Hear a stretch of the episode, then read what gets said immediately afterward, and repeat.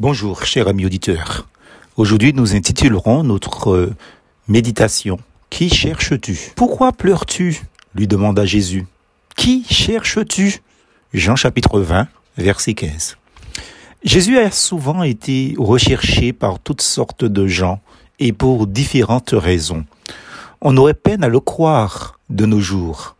Il a été recherché par des foules parce qu'il faisait des miracles, comme par exemple la multiplication des pains. Il a été recherché parce qu'il guérissait les malades gratuitement.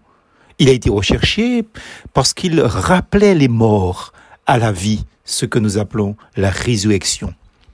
Des gens étaient frappés aussi par l'autorité de ses discours. C'était un grand maître.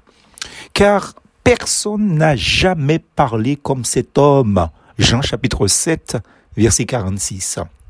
Attention, ce ne sont pas ses disciples, ni les apôtres qui le disaient, mais des officiers de l'État, des gardes, des ennemis venus arrêter Jésus, qui étaient eux-mêmes bouleversés par son enseignement, et finalement, ils n'ont pas arrêté Jésus.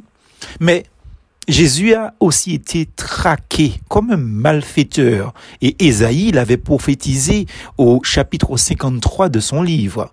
Traqué, maltraité, insulté parce qu'il disait la vérité et s'opposait aux hypocrites. Enfin, après sa mort, sa dépouille a été recherchée par des femmes qui n'avaient pas compris qu'il reviendrait à la vie. Il ne s'en était pas caché pour autant. Il leur dit, pourquoi cherchez-vous parmi les morts celui qui est vivant Luc chapitre 24, verset 5. De nos jours, si quelques obstinés recherchent encore la dépouille de Jésus-Christ pour démontrer qu'il n'est pas ressuscité, bien peu cherchent à rencontrer le Jésus vivant et ressuscité. Pourtant, sa voix est encore audible aujourd'hui par les textes de la parole de Dieu, la Bible, et des centaines de millions de personnes ont vu leur vie transformée et illuminée par la présence de Jésus-Christ dans leur cœur.